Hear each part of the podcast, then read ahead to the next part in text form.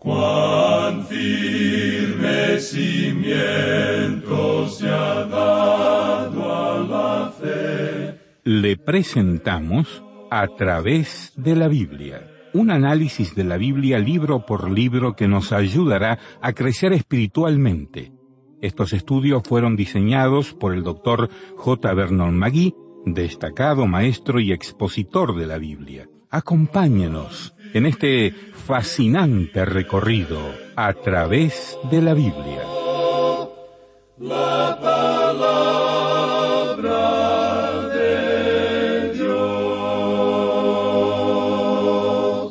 Hola, ¿qué tal? Les habla Lemuel La Rosa. Es un gusto saludarles y acompañarles en el inicio de otro encuentro con la Biblia, palabra de Dios Todopoderoso.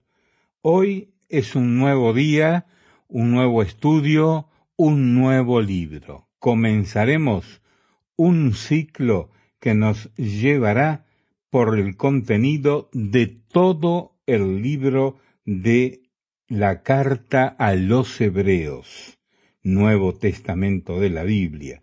Estaremos todo el resto de este mes y el siguiente en el contenido de la carta a los hebreos, en el Nuevo Testamento de la Biblia.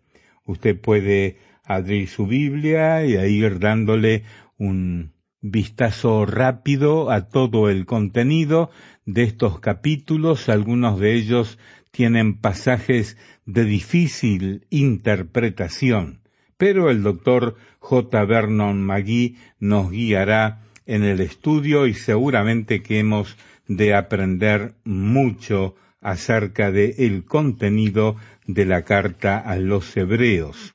Quiero que tome nota de lo siguiente. Si usted no tiene aún el libro Notas y bosquejos de la carta a los hebreos, entonces tome usted un momentito anote la dirección. Al finalizar el programa de hoy, usted va a escuchar la dirección a donde puede solicitar el libro Notas y Bosquejos de la Carta a los Hebreos. Será una decisión muy práctica, muy buena, que le ayudará a profundizar más las Sagradas Escrituras. Le recomiendo que haga ese pedido de el libro Notas y Bosquejos de la Carta a los Hebreos si es que aún no lo tiene. Y durante este tiempo de estudio de la Carta a los Hebreos, usted va a escuchar una promoción especial relacionada con el estudio de esta carta. El estudio completo, completo del libro de los Hebreos en doce discos para escuchar en un reproductor de CD está disponible.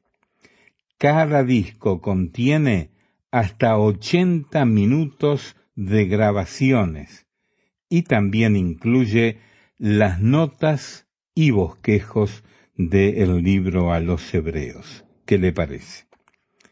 El estudio completo, 12 discos para escuchar en un reproductor de CD y aún en su computadora personal. También le ofrecemos al librito ¿Es posible que una persona salva se pierda? Ese es el título, es una pregunta. Es un estudio basado en la carta a los Hebreos, capítulo 6, versos 4 al 6. Es una búsqueda honesta de su significado. El doctor Magui aborda este pasaje confuso y difícil de interpretar, que a menudo pasa desapercibido para los comentaristas habituales de la Biblia. Usted, mi amiga y mi amigo, puede adquirir estos dos recursos durante todo el mes de octubre por tan solo 10 dólares. El precio regular es 12.50. Ahora bien, esta oferta es válida solamente para dos países del norte, Estados Unidos y Puerto Rico. Si usted vive en alguno de estos dos países, tiene la oportunidad y el derecho, el privilegio de adquirir estos dos productos del programa a través de la Biblia por tan solo 10 dólares. 12 discos para escuchar en un reproductor de CD o en su computadora. Cada disco contiene hasta 80 minutos de grabaciones y además también el librito que se titula ¿Es posible que una persona salva se pierda? Adquiera estos productos si usted vive en Estados Unidos o Puerto Rico, diríjase a la dirección que le daremos al finalizar el programa. Ahora bien, no queremos que nadie de las Américas, de los otros países de América, se sientan excluidos. Por eso, para todos los que viven fuera de Estados Unidos o Puerto Rico, les ofrecemos una descarga gratuita del librito titulado ¿Es posible que una persona salva se pierda? Para más información, visite nuestro sitio en Internet.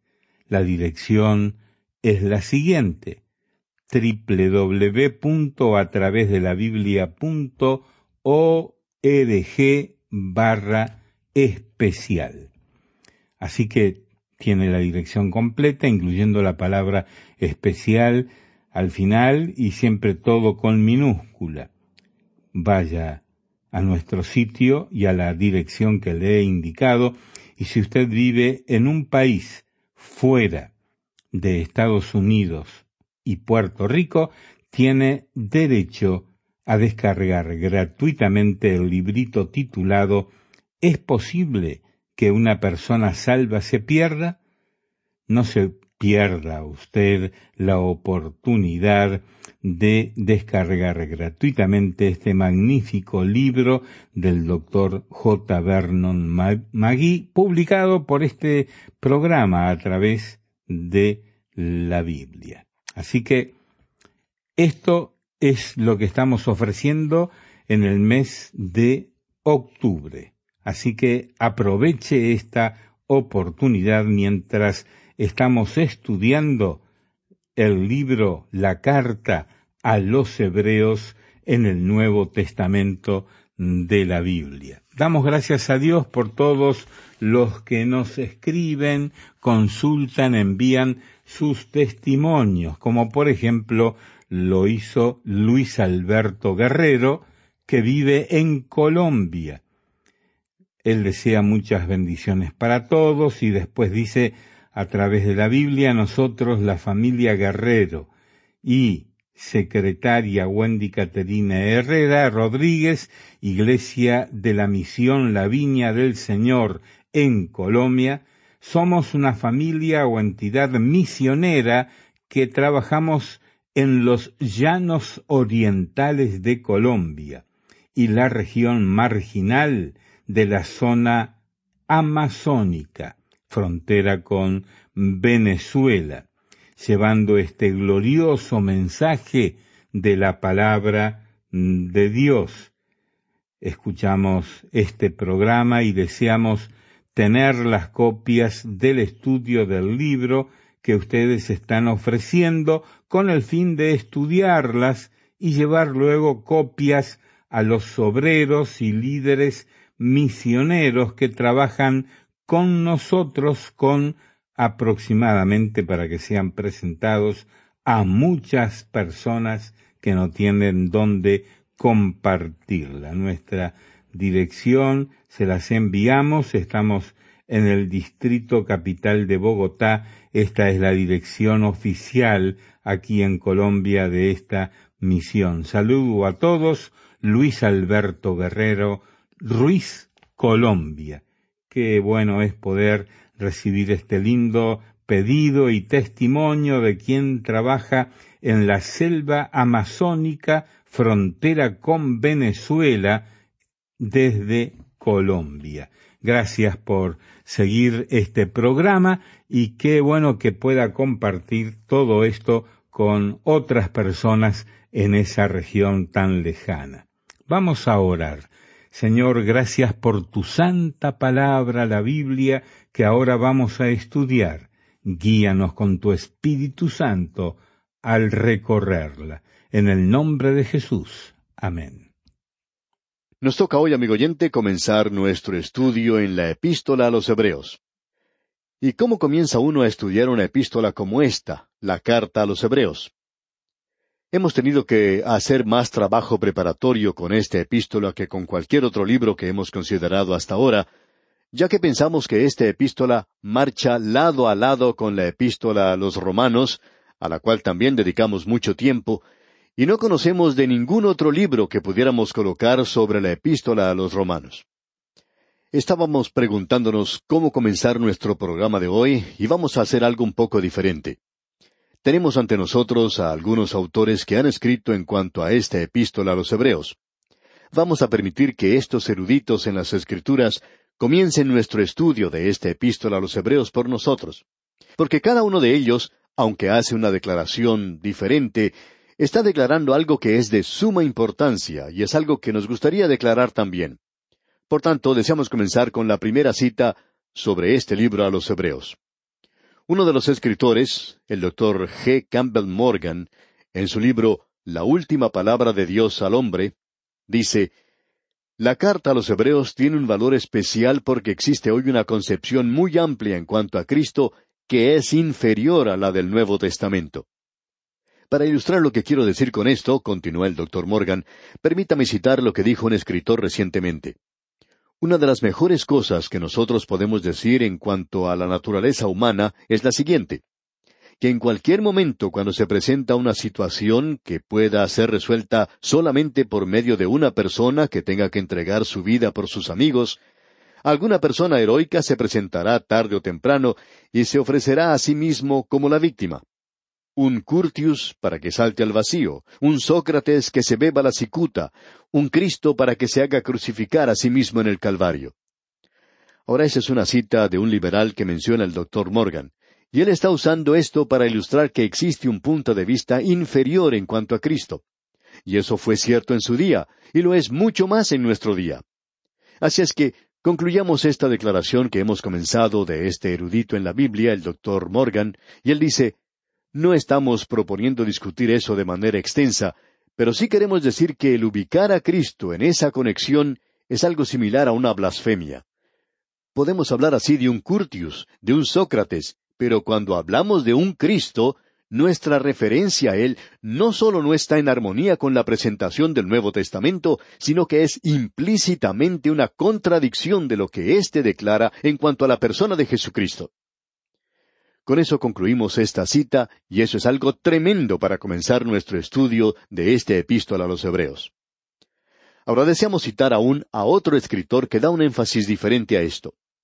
Él dice, Desde Adán hasta Moisés, a través de dos mil quinientos años, y desde Moisés a Malaquías, a través de mil cien años, los profetas estaban hablando por Dios al hombre. Pero al final de tres mil seiscientos años, la revelación de ellos en cuanto a Dios era sólo parcial. Luego, después de un silencio de cuatrocientos años, cuando el cumplimiento del tiempo de los tiempos llegó, Dios envió a su Hijo, y en ese Hijo la revelación de Dios es perfecta. Eso, amigo oyente, es otra declaración tremenda, ¿no le parece? Vamos a presentar a continuación una tercera introducción a la epístola a los Hebreos, y esta dice lo siguiente. La epístola a los Hebreos, uno de los libros más importantes en el Nuevo Testamento, ya que contiene algunas de las principales doctrinas de la fe cristiana, es también un libro de una lógica infinita y de una gran belleza.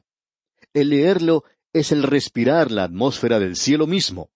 El estudiarlo es participar de un alimento fuerte espiritual, y el morar en sus enseñanzas es ser guiado de la inmadurez a la madurez en el conocimiento de la verdad cristiana y de Cristo mismo. Es el de seguir avanzando hacia la perfección. Y aquí tenemos otra declaración. El tema de la epístola a los Hebreos, el único libro en el Nuevo Testamento en el cual nuestro Señor es presentado en su posición como sumo sacerdote, es la gloria suprema de Cristo, el Hijo de Dios y el Hijo del hombre. Y debemos decir una vez más, amigo oyente, que esta es una declaración verdaderamente extraordinaria. Tenemos una cuarta introducción y esperamos que al pasar a través de las páginas de esta epístola vamos a poder enfatizar lo que este autor enfatiza. Esperamos que esta introducción, de una forma u otra, pueda clarificar los pensamientos. De la introducción de este erudito en la Biblia presentamos algunos puntos sobresalientes.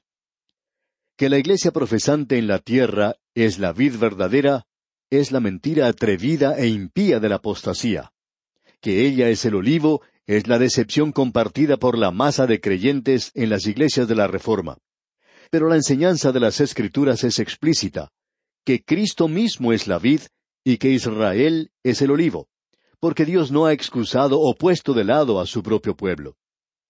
Y esta epístola a los Hebreos no era aceptada por la Iglesia Occidental por mucho tiempo, y la razón se encuentra en este punto en particular, porque la Iglesia quería usurpar la posición o el lugar de Israel, y ellos adoptaron todas las promesas y las espiritualizaron y las tomaron para sí mismos, y rechazaron el propósito de Dios en la nación de Israel. Y como resultado, usted puede ver que la iglesia en esos días tempranos llegó a ser en realidad antisemita y persiguió a los judíos. Por tanto, amigo oyente, decir que Dios ya no tiene nada que ver con la nación de Israel es una triste equivocación, y confiamos que esta epístola pueda ser de ayuda para nosotros para comprender la gran verdad de que un hebreo es un hebreo, y que cuando éste llega a ser un creyente, él continúa siendo hebreo, tal cual sucede con nosotros cuando llegamos a ser hijos de Dios. Eso no cambia para nada nuestra nacionalidad, sino que nos lleva a algo nuevo, al nuevo cuerpo de creyentes llamado la Iglesia. Y Dios está llamando tanto a judíos como a gentiles para formar un pueblo para sí.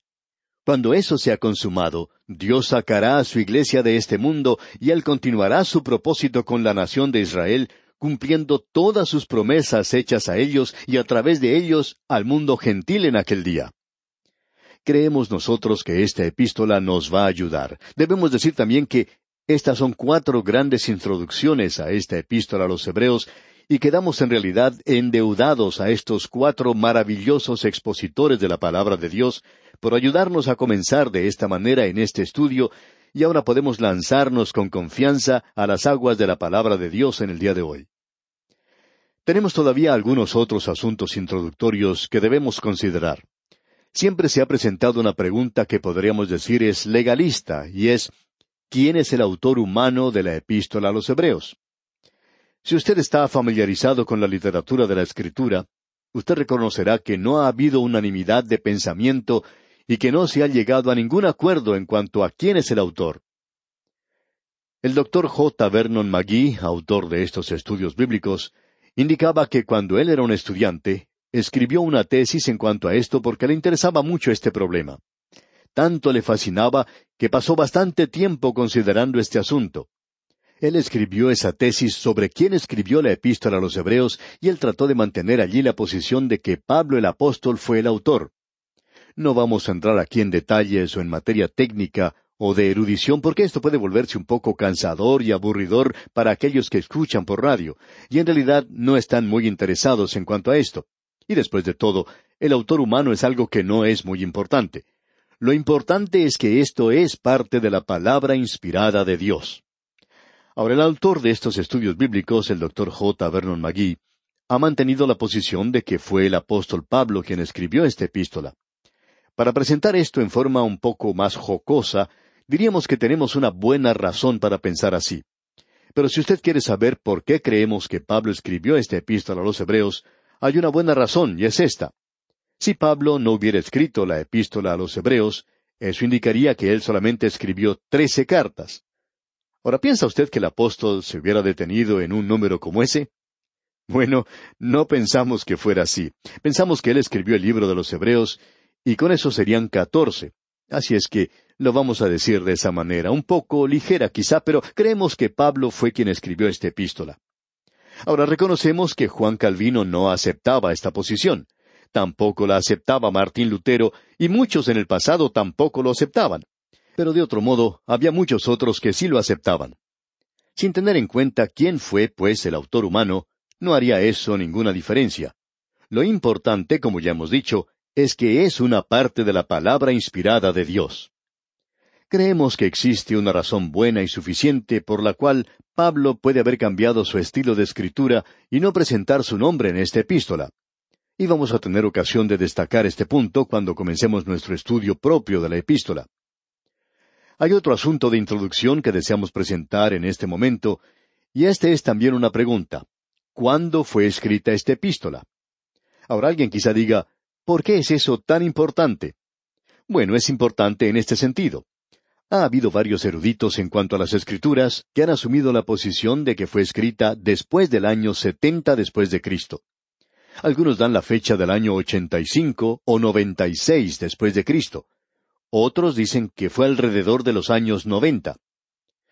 Bueno, si usted lee la epístola, creemos que puede llegar a la conclusión de que el templo de Jerusalén aún estaba en pie cuando el apóstol Pablo escribió esta epístola. Por supuesto, eso indica que tenía que haber sido escrita antes del año setenta porque Tito de Roma destruyó el templo en el año setenta después de Cristo, y Pablo ya había ido a estar con el Señor, y como él había dicho, había finalizado ya su carrera, él ya había entrado en la presencia del Señor. Así es que, si Pablo escribió esta epístola, según creemos nosotros, tiene que haber sido escrita antes del año setenta después de Cristo. Ahora permítanos decir algo más en cuanto a esta epístola que la va a ubicar en un nivel bastante elevado. Y eso es lo que a nosotros nos gustaría hacer. Coleridge dijo que el libro de Romanos revelaba la necesidad para la fe cristiana, pero que la epístola a los Hebreos revelaba la superioridad de la fe cristiana. Ese pensamiento se presentará a través de toda esta epístola. El adjetivo comparativo mejor se usa doce veces en esta epístola. Aquí tenemos una declaración que pensamos es muy importante. Podemos presentar todo de la siguiente manera. Pablo está diciendo, y probablemente no deberíamos ser tan dogmáticos diciendo que es Pablo que lo dice, más bien deberíamos decir que la epístola a los hebreos dice que la ley era buena y que ahora bajo Cristo, bajo la gracia, es mejor, pero que la gloria que vendrá va a ser mucho mejor. Así es que lo que tenemos en esta epístola a los Hebreos es algo que es mejor, es aquello que es mejor. La palabra perfecto o palabras semejantes ocurren doce veces. Luego debemos decir que esta epístola también es un reto para nosotros, es un desafío.